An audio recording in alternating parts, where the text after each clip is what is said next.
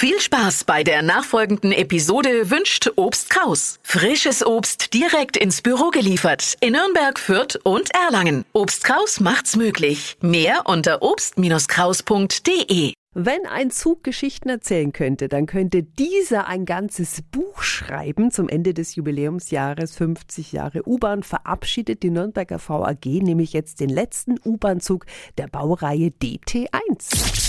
365 Dinge, die Sie in Franken erleben müssen. Guten Morgen an die VAG-Sprecherin Elisabeth Seitzinger. Guten Morgen, Frau Pankot. Guten Morgen. Zum Abschied geht's am Samstag zuerst noch mal auf die lange Tour auf der U-Bahn-Linie U1 zwischen Langwasser Süd und Fürth-Harthöhe.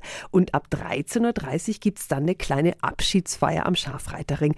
Wie schaut denn bitte so eine für einen U-Bahn-Zug aus? Der Nürnberger Oberbürgermeister Markus König und unser VAG-Vorstand Tim Dahlmann-Resing werden jeweils ein kurzes Statement geben, Rückblick auf 50 Jahre U-Bahn. Ja, und dann gibt's für diesen U-Bahn-Zug, den letzten, der nicht verschrottet wird, ein kleines Ständchen der Straßenbahnerkapelle und danach wird er dann einrücken in unsere U-Bahn-Wagenwerkstatt, wo er auch stehen bleibt. Und was passiert dann künftig mit ihm? Das ist einer, den wir nochmal richtig hergerichtet haben. Also wenn jemand in Nostalgie schwelgen will und auf der U1 hin und her fahren, dann kann er den gerne auch mieten und wir werden ihn regelmäßig einsetzen zum Schmieren unserer Gleise.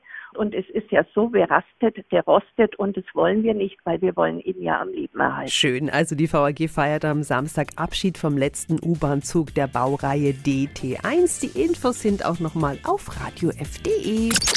365 Dinge, die Sie in Franken erleben müssen. Täglich neu in Guten Morgen Franken um 10 nach 6 und um 10 nach 8. Radio F.